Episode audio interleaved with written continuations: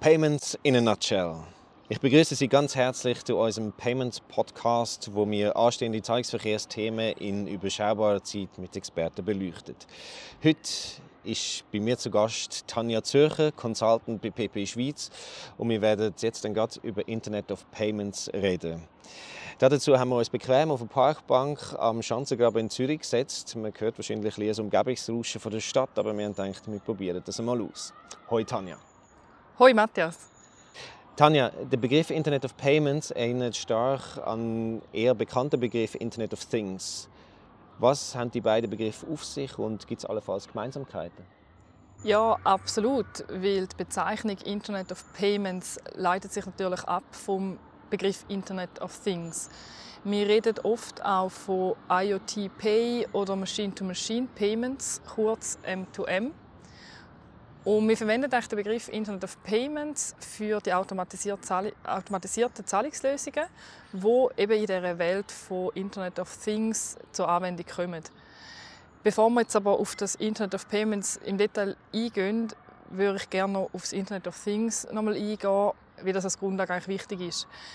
Das Internet of Things oder auch Internet der Dinge auf Deutsch, ähm, da geht es um Gegenstände, Computer oder Maschinen, die miteinander vernetzt sind und eigenständig untereinander kommunizieren und interagieren. Die Geräte sind intelligent, also sie können auch ihre Umgebung laufend erfassen und sind dadurch in der Lage, sich Situationen anzupassen und auf bestimmte Szenarien zu reagieren. Die Vernetzung von diesen Geräten über das Internet die findet in sehr vielen Bereichen statt. Wenn man jetzt zum Beispiel eine Wäschmaschine anschaut, dann kann die selber Wäschpulver bestellen, wenn die Vorräte zu Ende gehen. Oder es gibt mittlerweile auch selbstfahrende Autos mit äh, Bewegungssensoren und Kameras, die selbstständig fahren können. Wir finden auch in der Medizinwelt die Vernetzung für eine optimierte Behandlung von Patienten. Und auch im Gebäudebereich gibt es eigentlich kaum Grenzen. Da gibt es sogenannte Smart Homes, wo über zum Beispiel eine automatisierte Temperaturregelung verfügen, in Abhängigkeit zu der Anzahl Leute, die sich im Raum befinden. Ich verstehe also überall dort, wo auch etwas bestellt wird, muss natürlich gezahlt werden. Ja, absolut. Weil in den Szenarien, die ich jetzt hier genannt habe, ist ja oft am Schluss eine Zahlung, die muss ausgelöst werden muss. Und genau da kommen wir jetzt eben in den Bereich von Internet of Payments. Und zwar ergänzt eigentlich das Internet of Payments das ganze Internet of Things um die Möglichkeit vom Zahlprozess. Um das genau zu verstehen, müssen wir aber noch wissen, was für Zahlungsarten eigentlich existieren und was die für Merkmale aufweisen. Wenn ich jetzt einen klassischen Cash-Zahlprozess anschaue, in der heutigen Zeit, dann gehe ich ja als Mensch in den Laden rein, ich entscheide selber, was ich kaufe und ich wickle auch den Zahlprozess an der Kasse selber ab.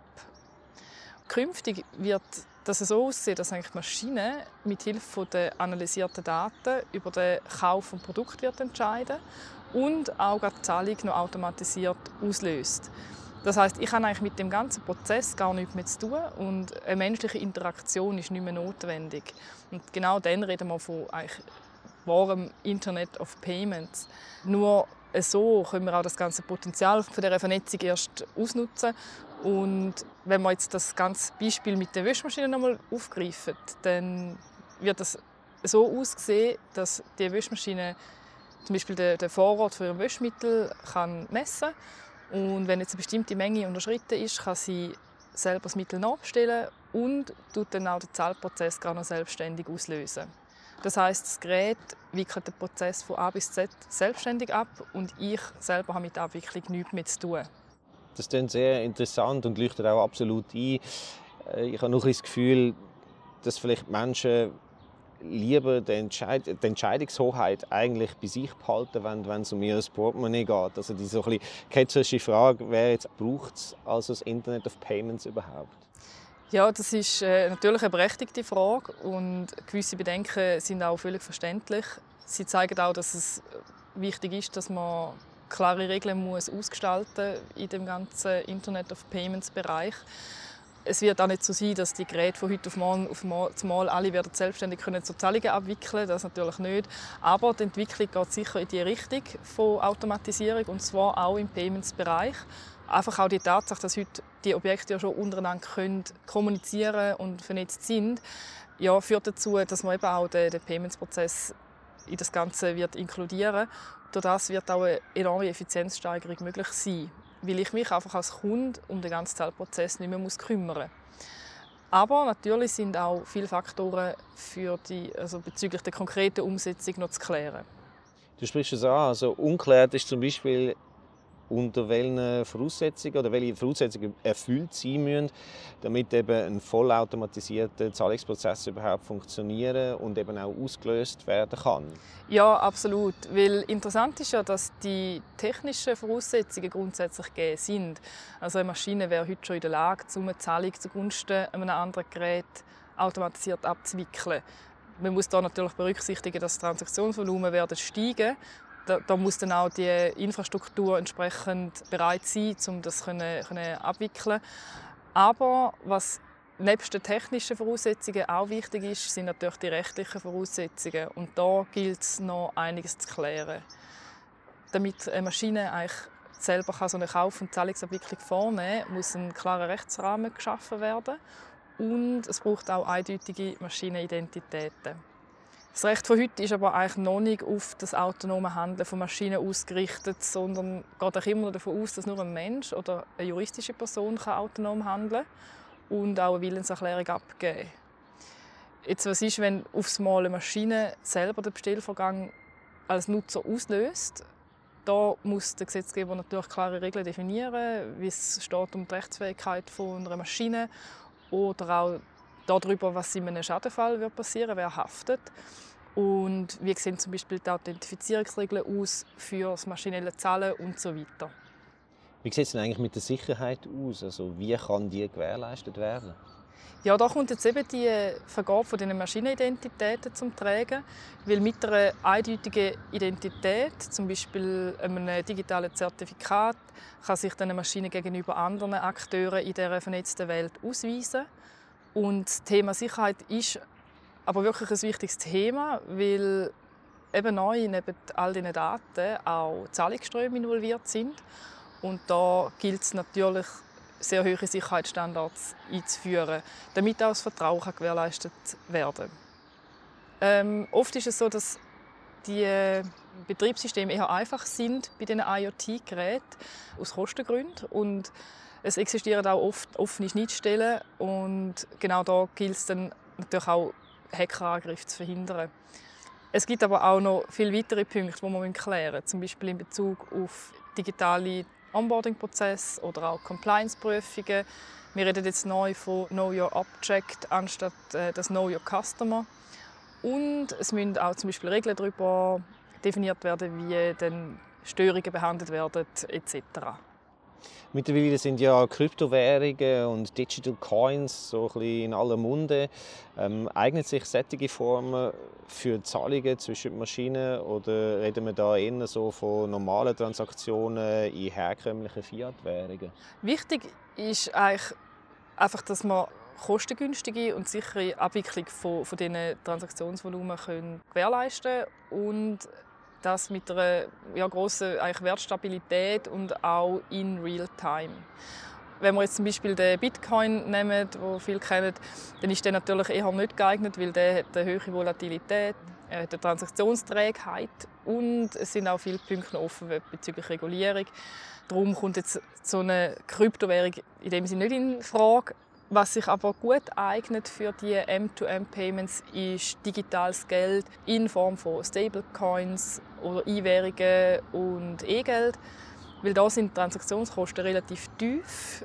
So können auch kleine Beträge relativ günstig abgewickelt werden. Außerdem können die auch äh, unabhängig von klassischen Finanzdienstleistern integriert werden, was natürlich ein, ein Vorteil ist. Für die Verwendung von Bezahlverfahren kommen dann sogenannte Wallets in Frage. So eine Wallet kann dann applikations- oder cloudbasiert existieren und auf verschiedenen Geräten installiert und genutzt werden. In der Wallet werden dann eigentlich die Zugangsdaten für die verschiedenen Zahlungsnetzwerke hinterlegt. Wenn man jetzt noch vom klassischen Zahlungsverkehr her denkt, dann haben wir ja gesagt, es braucht einfach eine Abwicklung in Echtzeit. Da kommt dann eigentlich Instant Payments zum Zug mit der entsprechenden Verfügbarkeit rund um die Uhr. Tanja, wir arbeiten ja beide eigentlich im, im Dunstkreis von der Finanzindustrie da in Zürich und mich würde interessieren, gibt es denn in der Schweiz bereits laufende Initiativen? Also wie, wie beschäftigt man sich in der Schweiz mit dem Thema?